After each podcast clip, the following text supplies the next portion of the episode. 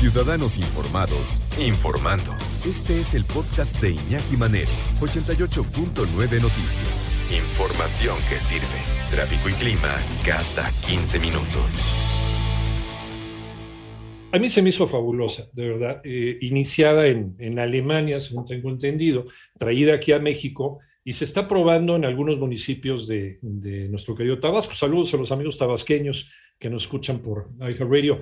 Y el responsable, responsable de, de, esto, de esta manera de hacer un regreso ordenado y seguro a clase, para evitar también tantos contagios y probar cuántos niños eh, que asisten a la escuela están contagiados, eh, dejarlos en cuarentena, llevar nada más a los que estén sanos, todo con algo muy simple, que es eh, algo que les encanta a los niños, que son paletas.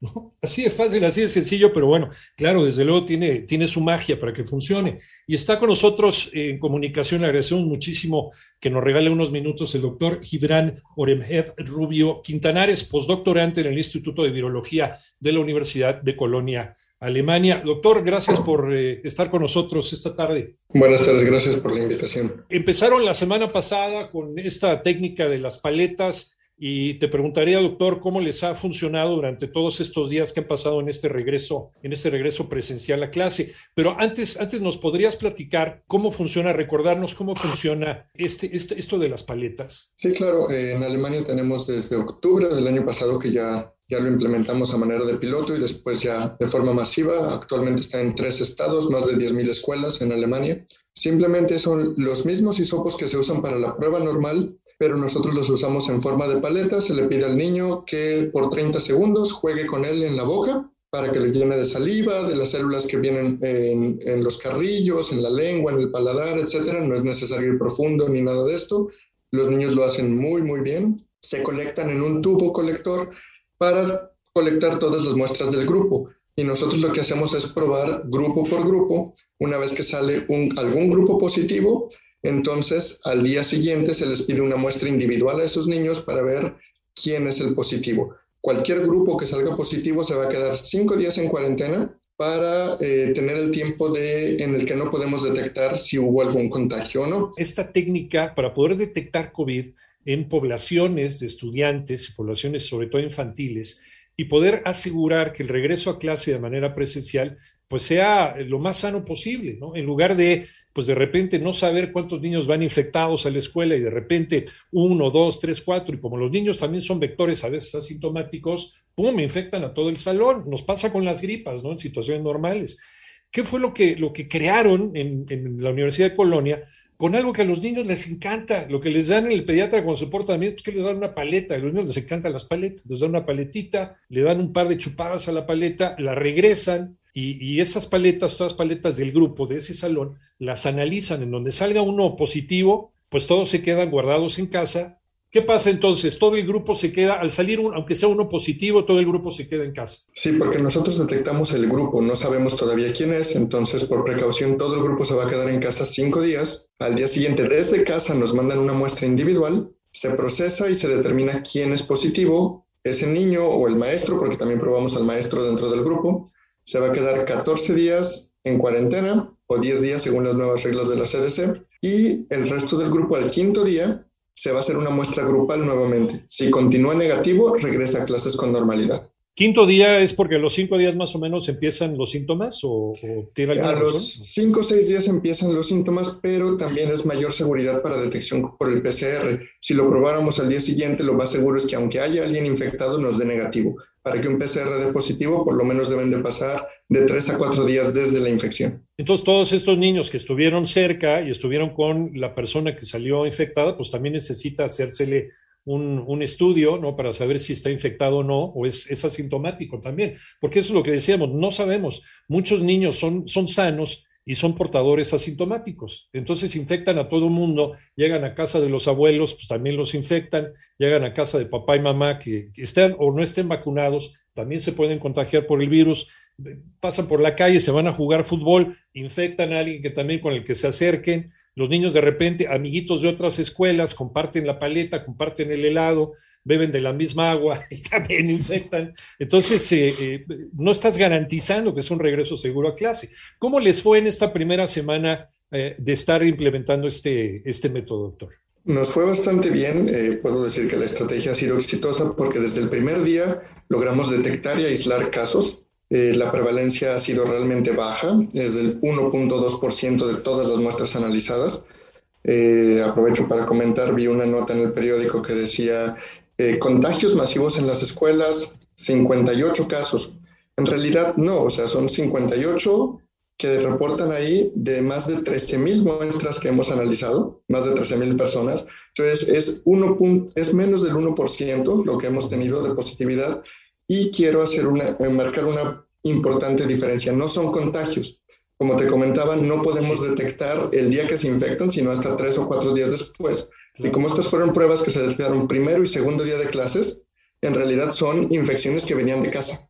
Y la estrategia, justo el objetivo es, y contrario a lo que se piensa, que entre más detectemos es mejor, porque estamos cachando a los casos de forma temprana y aislándolos antes de que generen un brote o un contagio en la escuela. De acuerdo a nuestros modelos, podemos eh, evitar brotes hasta en un 95% y eso se repercute en la sociedad porque además las jurisdicciones hacen seguimiento a la familia pues disminuye también la transmisión a nivel eh, poblacional porque se va a muestrear a los papás, mamás, eso ya por parte de Secretaría de Salud, no del programa, pero somos este vínculo para poder estar cachando los casos.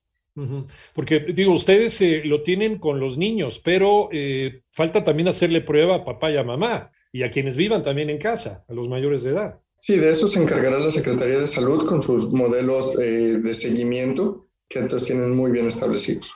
Oye, eh, ¿hace cuánto que lo están implementando en, Alemania? Iniciamos en octubre del año pasado con dos guarderías a manera de piloto, luego crecimos a 20, luego nos pidió una ciudad aledaña que agarráramos todas sus guarderías, que eran 90.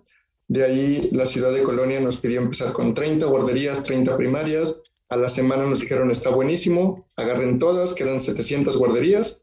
En el mes de marzo, abril, empezamos ya con todas las escuelas del estado de Nordrhein-Westfalen, que es una población de alrededor de 3.800 primarias y secundarias con 750.000 estudiantes. Y en este inicio de año escolar, ya otros dos estados, que es Baden-Württemberg y Bayern, se sumaron a la estrategia. Entonces esto ya eh, está corriendo como reguero de pólvora, probablemente se vaya a estandarizar en todo el país. Eso quisiéramos. En México, ¿qué te han dicho ante los resultados de, esto en los municipios donde se ha estado implementando en Tabasco? Los maestros, eh, hemos tenido contacto con los directores a la hora de reportar resultados, están felices porque les da mayor seguridad. Incluso se está pensando, porque ahorita la matrícula está más o menos al 50%, porque la otra mitad decidió seguir en virtual, que probablemente esta estrategia haga que los papás prefieran mandar al niño a la escuela porque ahí va a estar muestreado, va a estar más seguro, y como te comentaba, los contagios dentro de la escuela son bajos. Eh, nosotros podemos evitar hasta el 95% de acuerdo al modelo matemático, pero en la realidad en Alemania, en estos muestreos ya masivos que hemos hecho, más de 26 millones de muestras, los casos detectados jamás hemos encontrado una transmisión dentro de la escuela. Todos han sido importados de casa.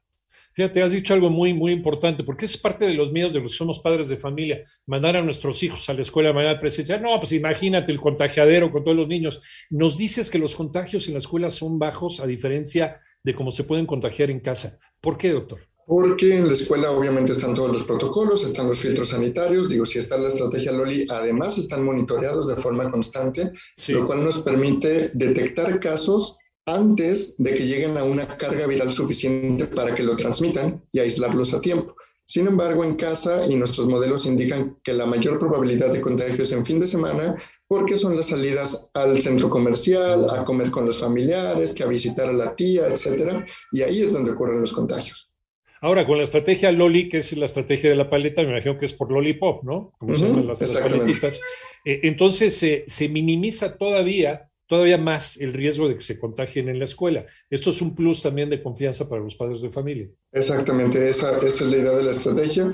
Pese a lo que se puede interpretar que nuestro objetivo es detectar casos, no, nuestro objetivo es mantener a los niños que son negativos a la infección en la escuela y mantener los planteles educativos abiertos, sin riesgo y siendo un lugar seguro.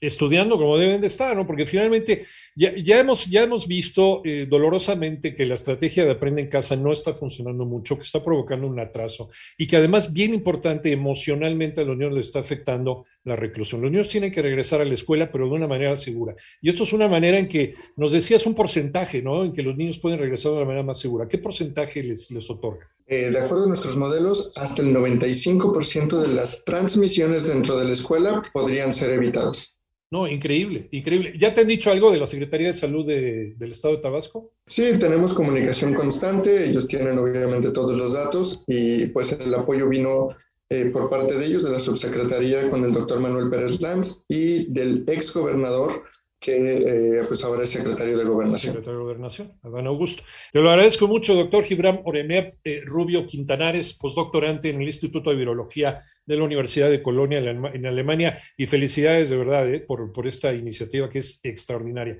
Gracias, doctor. Al contrario, muchas gracias y ojalá podamos, así como en Alemania se ha regado a otros estados, que en México pase lo mismo y lleguemos a nivel nacional también. No, esto es como para que mañana lo mencione el presidente en la mañanera. Yo no entiendo por qué una cosa así de este tamaño pues no, no ocupa en este momento la atención a nivel nacional. Pero muchísimas gracias, doctor. Nosotros por lo menos vamos a poner nuestro granito de arena para que así sea. Gracias, un abrazo. Muchísimas gracias. Nos vemos. Muy bien.